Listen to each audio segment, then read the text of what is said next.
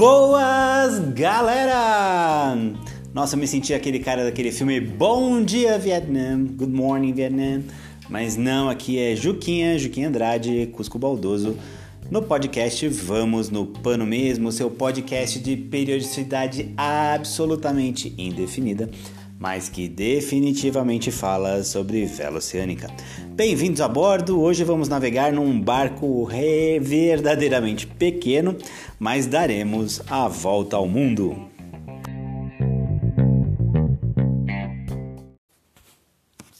Com bons ventos pela popa, o Acroc se engrava às águas tranquilas e azuis do Oceano Índico, debaixo de um sol brilhante e acolhedor. Eu estava a meio caminho entre Darwin e as Ilhas Cocos, a mil milhas de qualquer lugar, e, depois de um mês no mar, a sensação de estar no meio do nada ainda me agradava. Eu estava também curtindo a sensação que se tem quando se vê todo um plano realizado, isso para não falar da grande emoção de navegar em mar aberto. Alguns golfinhos brincalhões me visitavam, acompanhando-me por uma hora ou mais antes de sumirem. Eles me deixavam, porém, eu ainda ficava com uma companhia. Um pequeno peixe-piloto listrado. Eu me divertia vendo-os arpar a caça de peixes menores, mas voltando sempre para junto do acroque. Dois dias antes eu havia cruzado com um cargueiro e usei o rádio VHF para enviar uma mensagem a ser retransmitida para casa. Ela dizia: Posição 13 graus 13 minutos sul, 116 graus 17 minutos oeste. Tudo bem a bordo. Com amor, Sérgio. Eu sabia que com aquelas poucas palavras levaria felicidade à minha família. Eu já havia ouvido falar das Ilhas Cocos, mas até então elas não eram mais que um minúsculo ponto escuro no mapa, um lugar que eu tinha que encontrar na vastidão do oceano. Pela primeira vez tive que confiar na minha perícia com o sextante. Essas ilhas eram o primeiro lugar fora da Austrália que eu visitava com o Arcroc e elas seriam seguidas por um monte de novos lugares e muita água antes que eu pudesse voltar a Brisbane.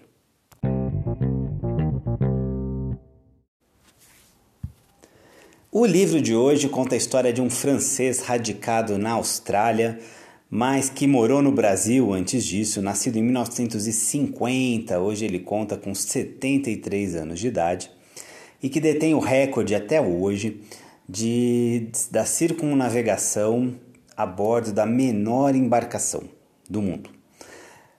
O Sérgio Testa, o nosso personagem do podcast de hoje, escreveu um livrinho sensacional, A Volta ao Mundo em um 12 Pés, 500 Dias no Mar, de Sérgio Testa. Uh, esse livro está bem difícil de achar, eu sei, não briguem comigo, faz parte, Talvez com o podcast aqui gere uma demanda danada e o pessoal res, res, resolva reeditá-lo. A edição que eu tenho aqui é da Iluminuras. Uh, deixa eu ver aqui a data dessa edição, 1997. Uma capa bem legal, dá para ver ele aqui uh, ali na barreira de corais da Austrália. É, é, é uma história interessantíssima de superação, de utilização de poucos recursos, talvez do menor número de recursos possível. Talvez menos que isso não dê para fazer o que ele fez. Tem alguns pontos controversos, como ele tinha uma história de beber água do mar, em que todos os manuais de sobrevivência no mar dizem para você não fazer isso, mas ele, ele tinha essa certeza, inclusive ele testava ao longo de algumas pernas o quanto que ele conseguia beber de água do mar sem morrer. Ou seja, muito certo da bola o cara não é, né? Mas a história é bacana, a história é sensacional.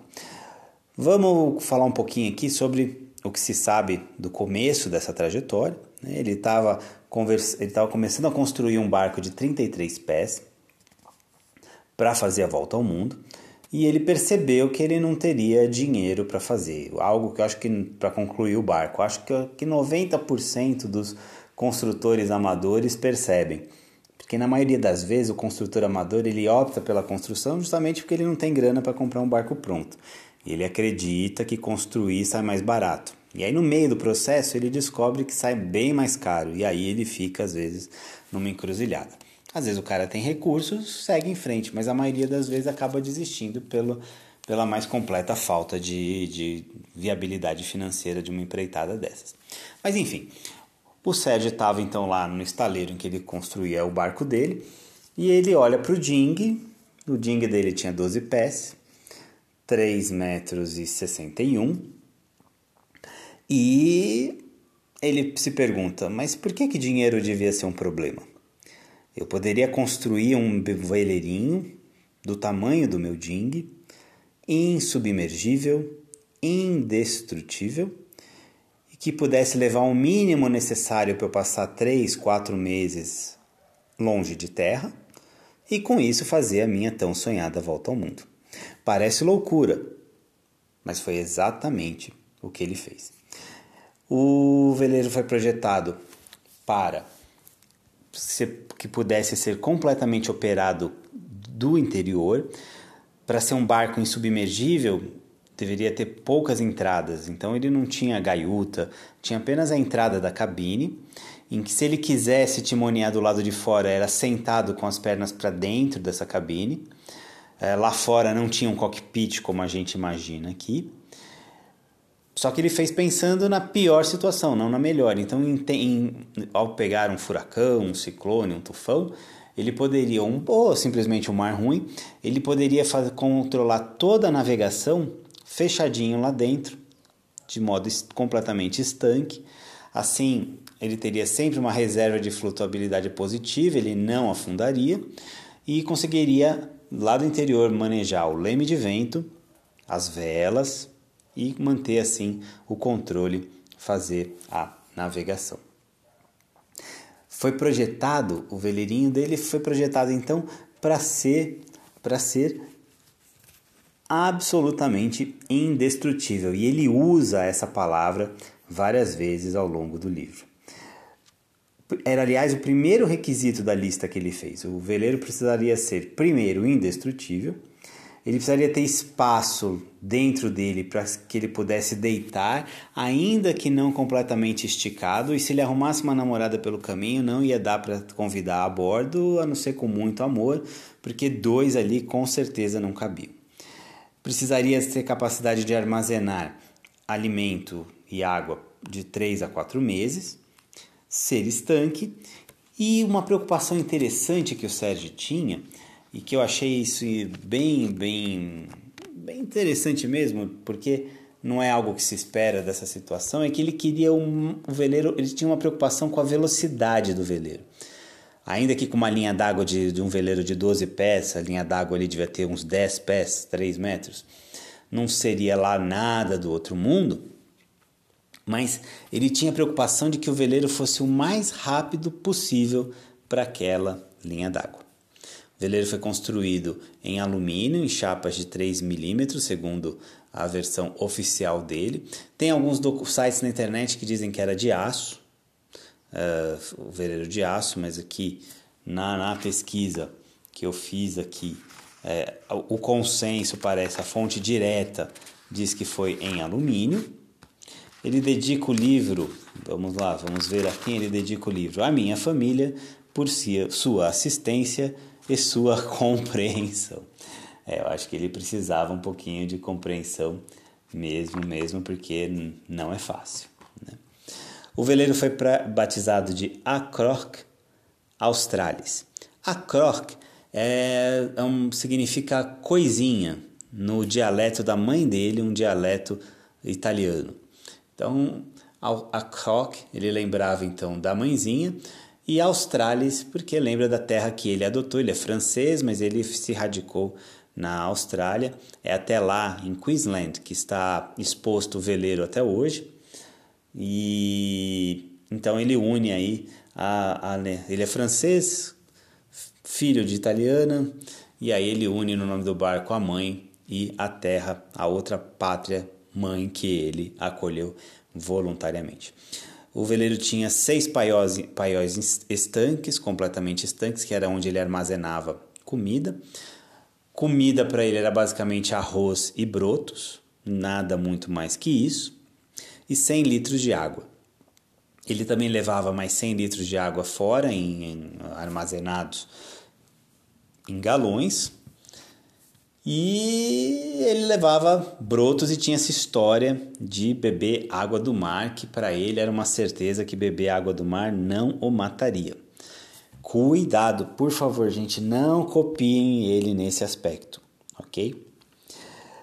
O veleirinho tinha um skeg, a, quilha era em bulbo, né? era uma chapa com um bulbo, e tinha um skeg, que seria uma chapa mais ou menos entre o leme e a quilha, que ajuda a diminuir a deriva, o que para um veleiro pequeno como esse era algo que poderia comprometer bem a, a navegação.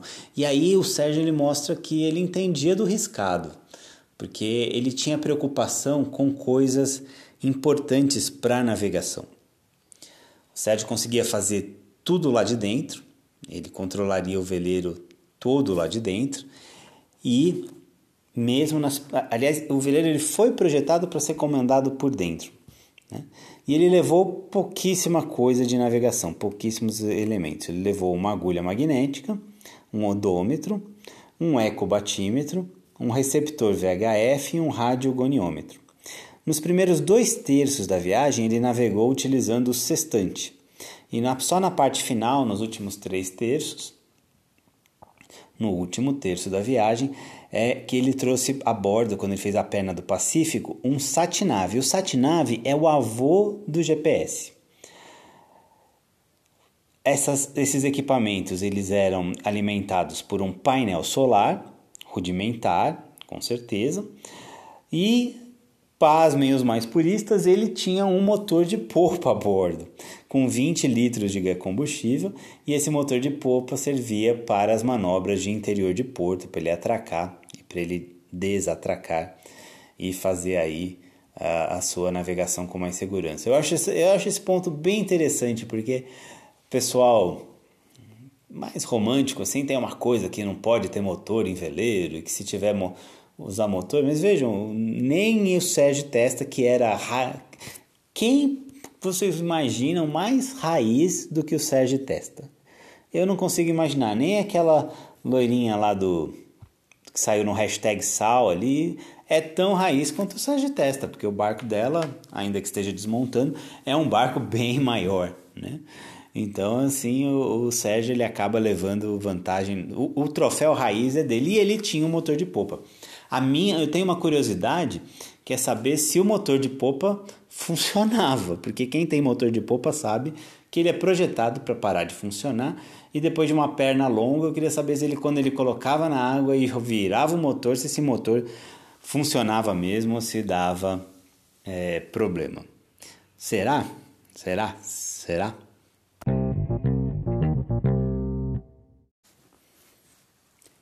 Eu tinha confiança que o Acroc nunca afundaria. O casco de chapa de aço liga de 3 mm era suficientemente forte para sobreviver a um encontro de terceiro grau com um navio bem maior. Por ser tão pequeno, o Acroc processos e instrumentos que a ele oferecia pouca resistência e tudo indica que ele seria mais facilmente empurrado para o lado do que esmagado. E ainda que ele fizesse água, os seis compartimentos estanques o manteriam flutuando. Calculei que, para poder enfrentar qualquer má sorte, eu necessitaria de suprimentos para pelo menos um ano.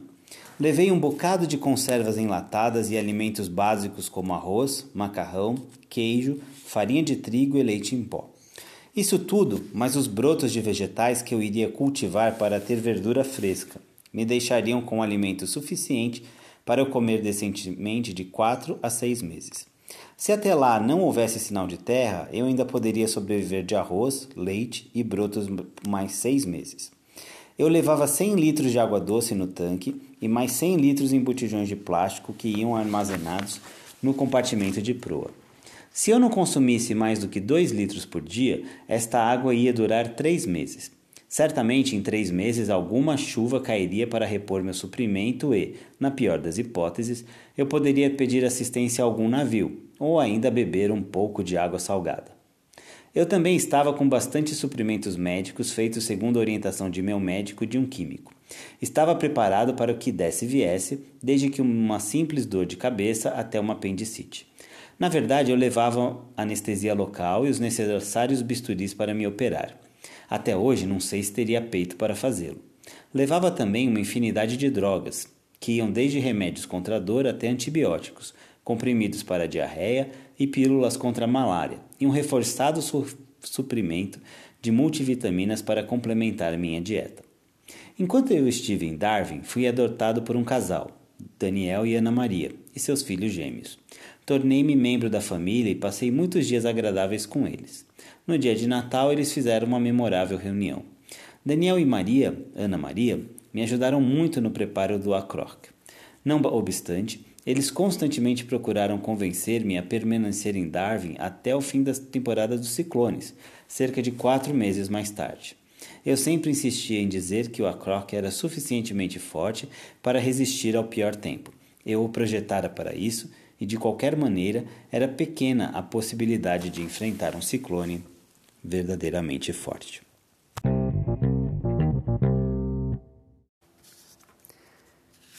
O barco não tinha banheiro, era um balde que servia de banheiro e para outras coisas que um balde pode servir para. É, quando a gente lá na Cusco Baldoso, quando os nossos alunos chegam, a gente dá uma primeira instrução que é a seguinte: sempre que você for se deslocar, se mover na embarcação, você perdeu uma mão. Uma mão é para o barco, a outra é para você. Então se segura sempre porque você, o barco balança, é um balanço que você não está habituado, não é um meio de transporte que, faz parte do nosso do dia a dia das maiores, da maioria, maior parte das pessoas. Então, né, então a gente brinca, ó, uma mão para você, uma mão para o barco. Para o Sérgio Testa, essa história valeu a viagem inteira, porque ele praticamente sempre tinha que estar tá segurando uma coisa para ela não sair voando no saculejo que era aquele, aquele barco naquelas condições. Então, se ele quisesse cozinhar, ele tinha que segurar a panela com uma mão e usar a outra mão para fazer o resto das coisas. Se ele soltasse a mão da panela, a panela saía voando. E assim valia para tudo. Ao chegar nas Ilhas Cocos, ele praticamente teve que reaprender a andar, porque demorou um pouquinho, né? E ele teve uma atrofia muscular. O, o veleiro dele é tão diminuto, tão pequeno, e ele nunca ficava em uma posição completamente ereto, completamente deitado, ergonomia, as normas de ergonomia da, NR passou longe, passaram longe ali. E nisso ele acabou perdendo massa muscular e sofreu sofreu para andar, para dar novos passos. Parecia astronauta quando retoma retorna da gravidade zero para a Terra. A cabine era extremamente úmida a viagem inteira, pela própria respiração dele a umidade do ar estava sempre acima de 90%, ou seja, era um ambiente pouco salubre. Que é uma viagem romântica, mas é um perrengue desgraçado, né? Não tem muito jeito. Entre as Ilhas Cocos e Madagascar, ele passa um apuro danado. O fogareiro em que ele estava cozinhando explode, incendeia o corpo dele mais precisamente os cabelos e a barba que estava comprida, ele já estava cultivando essa barba há algum tempo. Ele só consegue apagar o fogo se jogando na água. Ele se joga na água sem estar amarrado e aí ele nada depois para conseguir voltar para o barco. Imaginem a situação, isso no meio do Oceano é, Índico. E ele só controla o incêndio, porque as coisas lá estavam pegando fogo, jogando vários baldes de água dentro do, da cabine. E levou muito tempo, levou muito tempo para secar, porque e as coisas voltarem mais ou menos ao normal, porque água salgada é muito, muito difícil de secar. Ela seca, por exemplo, uma roupa de água sal, molhou de água salgada, você deixa no sol, ela vai secar. Só que o sal não saiu. Então, quando volta para a cabine, naquele ambiente úmido, de alta umidade relativa do ar, a, toda aquela umidade vai para a roupa e ela fica úmida de novo é bem difícil. Nesse caso aí com o Sérgio, levou vários dias até secar e usar água doce para lavar tudo era um luxo que ele não dispunha. Quando subi, vi as labaredas saindo pela escotilha e não pensei duas vezes a respeito de salvar meu barco. Molhado como estava, podia suportar o fogo, e mergulhei pela escotilha para agarrar o extintor que estava na cabine. O extintor estava fixado ao lado da cabine por, uma, por um simples grampo, mas o décimo de segundo que levei para soltá-lo me pareceu muito tempo. Tanto tempo que, mesmo naquele breve momento, passou pela minha memória o caso do meu amigo que, após uma queda de avião, foi incapaz de soltar o cinto de segurança por ter entrado em pânico. Eu me lembro perfeitamente de ter dito a mim mesmo para não entrar em pânico, soltar o grampo e, então, apertar o gatilho. Eu o fiz com tanta força que o extintor quase voou das minhas mãos, mas consegui segurá-lo e dei uma pulverizada na cabine. Não foi difícil apagar o fogo, mas, como havia ainda muita fumaça, apliquei mais um jato, só para me certificar de que o fogo estava extinto. Foi então que caí em mim e verifiquei a extensão do que vi, havia me acontecido.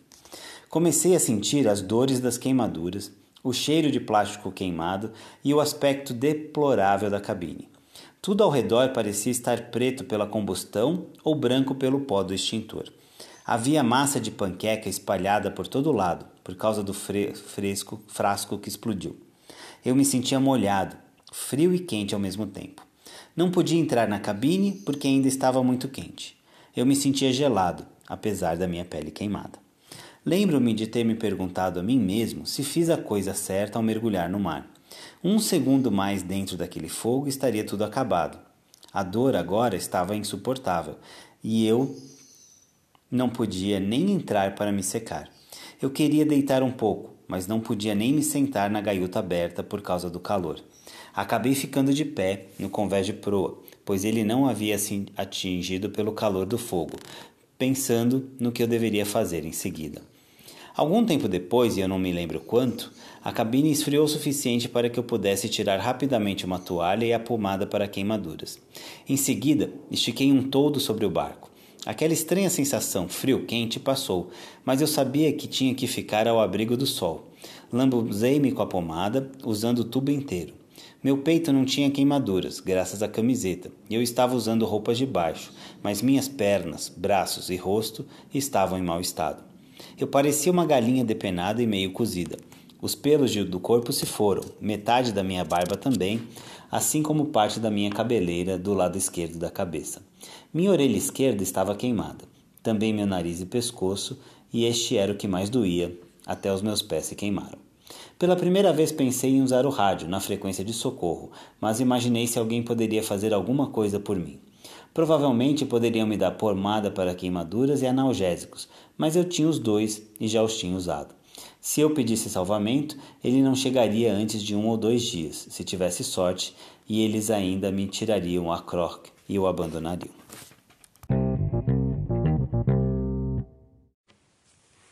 A travessia da parte final do Índico, seu encontro com o Atlântico, ali no Cabo Agulhas e logo na sequência com o no Cabo da Boa Esperança, foi talvez uma das mais traumáticas em termos de navegação.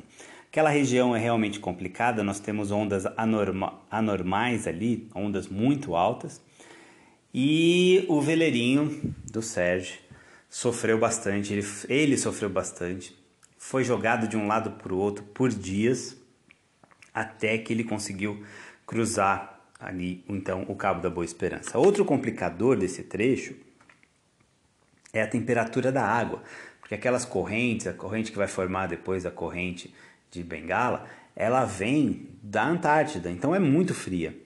E ali ele sentiu o peso da temperatura. E nisso eu fico pensando aqui, também tem a questão do que aconteceu no incêndio. O barco era de alumínio, mas ele não era como os barcos de alumínio grandes que tem revestimento é, de madeira para trazer algum conforto térmico. Nada é melhor que a madeira para conforto térmico. E, e nisso, quando o barco se incendiou, o barco virou, ficou extremamente quente, a ponto dele nem conseguir, mesmo no auge do desespero, entrar na cabine. E no frio, ele é igualmente potencializador do frio. Então, a, o conforto ali, aliás, os níveis de conforto ali. Deu, acho que depois dessa viagem o Sérgio dormia em qualquer lugar. Ah, foi tão ruim, foi tão ruim a questão do canal do, do, do Cabo da Boa Esperança que ele desistiu de seguir pelo Horn, que era, pra, era o, o, o trajeto inicial dele. No que ele fez muito bem. porque ele estava navegando contra as correntes ali. Se ele fosse por baixo para ir para o Horn, era totalmente contra a corrente ali e contra os ventos também, os westerlies. Então ele decide subir via Canal do Panamá. Ele faz uma escala primeiro em Ascensão, em Santa Helena, na sequência em Ascensão, vai seguindo pelos Alísios, com calor, tudo bem aí nessa parte, sem grandes problemas nessa travessia do Atlântico, dentro da situação em que ele se encontrava, né, considerando os perrengues anteriores.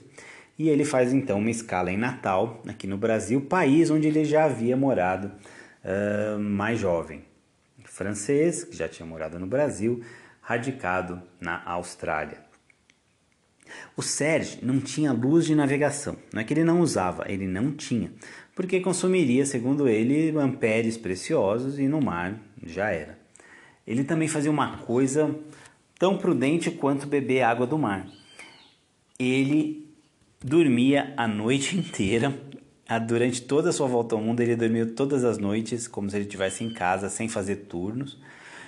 E basicamente ele acreditava que se ele encontrasse um navio, que por ele, por ele ser tão pequeno, ele não seria esmagado, mas ele seria empurrado pelo casco do navio.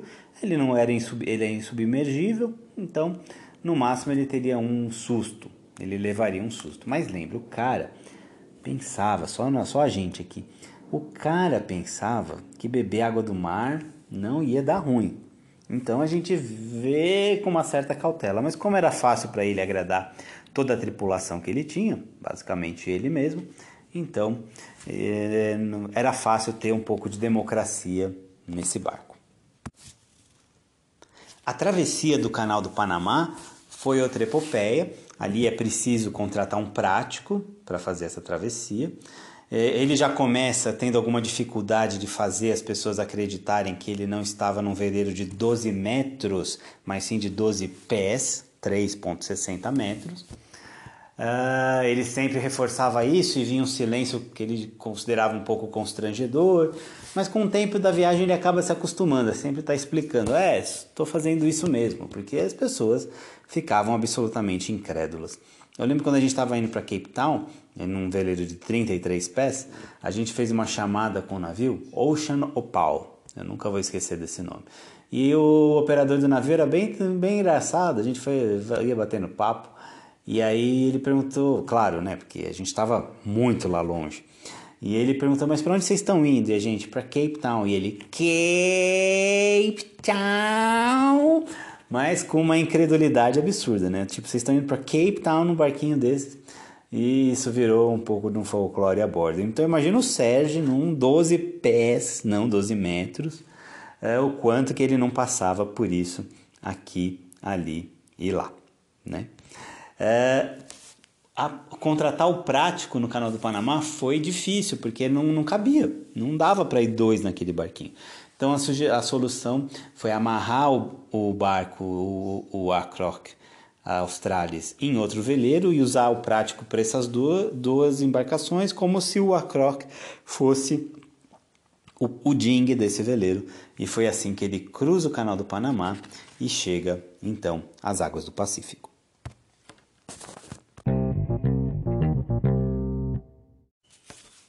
Naquela noite, uma bela tempestade caiu sobre nós e continuou nos castigando até amanhã, e levou o dia inteiro para que o vento e o mar acalmassem. Ao entardecer, o céu estava tão ameaçador quanto na noite anterior, parecendo estar pronto para começar tudo de novo. Desta vez, recorri à garrafa de gin, mas a tempestade não veio e, no dia seguinte, tanto ela como eu estávamos calmos. Nova tarde e desta vez tínhamos um céu claro e vento do sul que eu esperava durasse pelas 250 milhas que faltavam. É claro, não durou. Comecei a compreender por que os tripulantes de Colombo quiseram jogá-lo pela murada quando navegavam por essas águas, especialmente se tivessem tido os mesmos ventos e estivessem navegando à velocidade máxima de meio nó, com as velas frouxas continuamente com a umidade de uma sauna. Não havia peixes e raramente se viam aves marinhas. De repente soprava uma ventania com chuva, o vento mudava de direção e soprava a 30 nós ou mais por cerca de 30 segundos. Teria sido terrível para mim se eu não tivesse tido esse vento navegando em uma caravela de velas quadradas e grandes, mas graças a Colombo, pelo menos, já sabia o que vinha pela frente. Podia ouvir a rádio do Brasil e não tinha tripulação amotinada para me jogar pela borda. Uma coisa que eu invejava no Colombo era seu timoneiro. Com o vento fraco, meu piloto automático não estava funcionando com eficiência e saíamos do rumo constantemente. Eu tinha que colocar o Acroc de volta ao rumo certo. Estávamos avançando tão vagarosamente que eu não queria perder nenhum avanço. Frequentemente dava uma nadada para quebrar a monotonia, mas sempre de olho em uma das pancadas de chuva que, felizmente, eu conseguia ver quando iam chegando, mesmo longe, seja pelas nuvens negras que se aproximavam rapidamente, seja pelo barulho característico da chuva pesada sobre o mar. Quando estava na água, nunca perdi a oportunidade de dar uma boa limpada no casco. Durante a noite, levantei de um pulo quando ouvi ruído de motor. Era um navio que ia para o norte e passou apenas 100 metros à frente do Acroc. Eu não estava com luzes de navegação, porque a minha bateria não aguentava mantê-las todas as noites. Para isso, necessitaria ter um painel de fotocélulas bem maior, de pelo menos 3 amperes, e tudo que eu tinha era um painel de 30 por 30 centímetros que dava apenas meio ampere. Pode ter sido estúpido procurar economizar umas poucas centenas de dólares comprando o menor painel, porque eu sabia que a maioria dos navios cargueiros não mantinha vigia no mar aberto. Suas rotas são traçadas por um computador central, de modo que eles não se choquem. É muito azar se alguém estiver em um iate e acontecer de se colocar na rota de outro. Eu estava dentro de uma rota de navios e tinha que me manter alerta. Não me arrependi por ter levantado aquela noite, pois o céu estava claro e pude ver o cometa Halley. Esta foi a única vez. Pelo resto do percurso, o céu manteve-se encoberto pelas nuvens.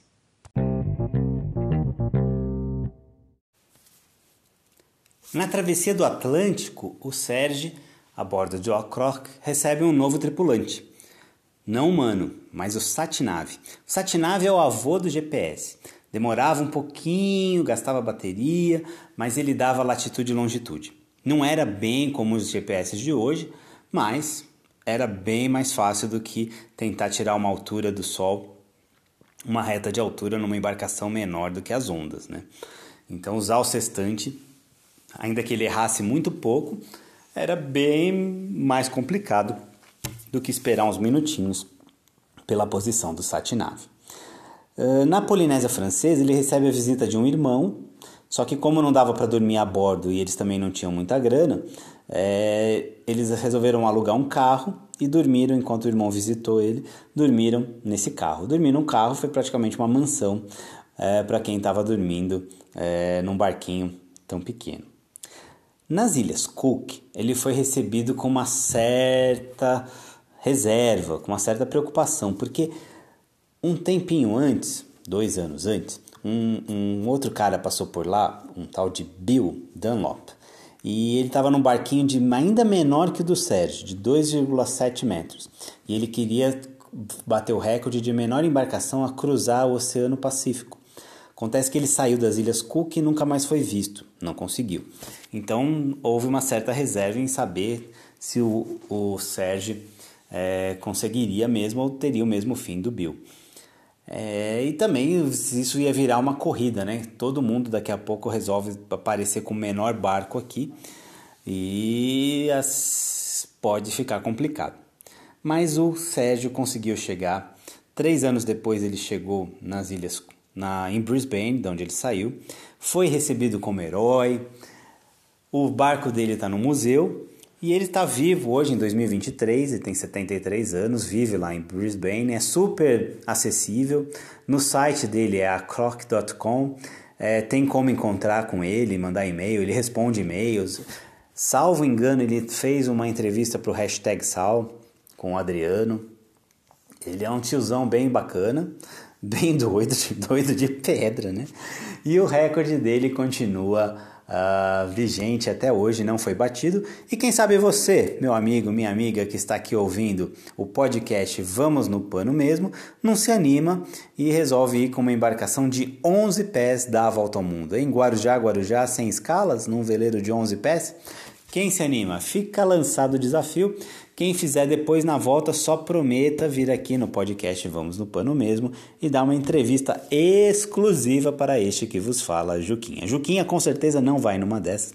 Nem o Sérgio hoje vai iria de novo, eu acredito, que ele já fez.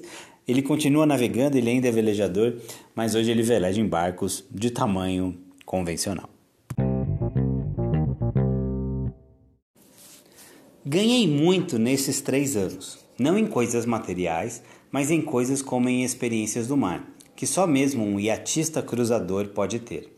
Muitos conhecimentos e amizades. Conheci um monte de gente, simplesmente porque eu tinha um barco diferente.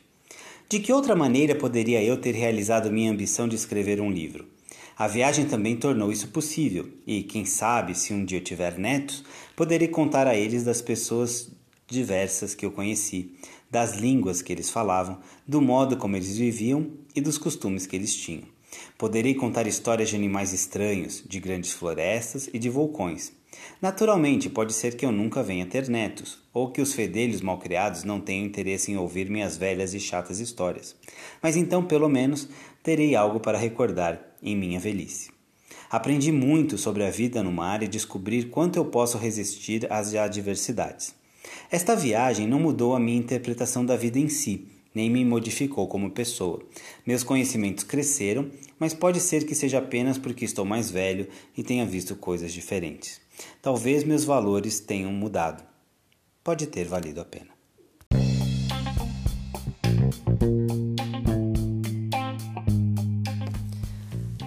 É isso aí, galera. Foi um prazer dar a volta ao mundo com vocês a bordo desse episódio número 41 do podcast Vamos no Pano Mesmo. A volta ao mundo em um 12 pés, 500 dias no mar com 7 testa. No nosso próximo episódio, eu estava pensando aqui no que falaria e eu acho que chegou a hora de no episódio 42 nós falarmos sobre o livro mais perigoso da náutica. Um livro que, se você lê, você coça a cabeça e fala: Meu Deus do céu, o que, que eu estou fazendo aqui em terra? Eu falo dele, Aventuras no Mar, as aventuras de um velejador boa praça pelo mundo aí. Hélio Sete Júnior é o livro mais. Tá, já sei, eu, toda hora eu digo isso, mas eu não disse que é o meu livro favorito, embora esteja ali para ser o meu livro favorito, é um longo caminho mesmo. Mas é o livro mais perigoso da náutica. Você lê esse livro e você pode mudar completamente de vida, querer morar a bordo, fazer regata pelado por aí. É, é, é legal, é legal. Vamos falar sobre aventuras no mar. Vai ser, provavelmente vai ser um episódio um pouquinho mais longo do que os 40 minutos que eu faço aqui, mas também é, eu tô com crédito porque o da expedição Conti, que eu achei que ia render um tempinho mais, mas acabou passando 15, 20 minutinhos de episódio só.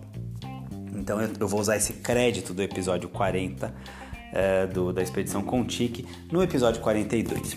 Aqui hoje nós ficamos com o incrível, o inigualável Sérgio Testa. Eu tenho ele no Instagram, mas ele publica pouco, acho que nem publica. Mas ele tem um site, é acroc.com, arcroc.com e tem informações sobre a viagem lá. Eu usei parte da pesquisa. Eu li o livro de novo, li o, o site oficial com as informações, li também o Histórias no Mar, do, ali do portal ali é, do Jorge Souza. E li outras coisas que eu achei na internet, fiz um, um condensado para vocês terem essa visão. E mas o convite fica para ler a obra sempre, né? Sempre mais rico ler a obra com seus próprios olhos. Embora eu sei, não briguem comigo, esse livrinho é chato, é difícil de achar. Valeu, galera. Episódio 41, vamos no pano mesmo com Juca Andrade. Siga a gente no Instagram, arroba Cusco Baldoso. Siga a gente lá no YouTube. YouTube já já vai ter novidades. É Academia Cusco Baldoso. E vamos lá, vamos sempre no pano mesmo. Ó, isso ficou bonito, hein? Vamos sempre no pano mesmo. Ó achar alguém com uma voz bonita aqui para fazer uma locução. Vamos sempre no pano mesmo. É, não sou eu. Mas vamos embora. Valeu, galera.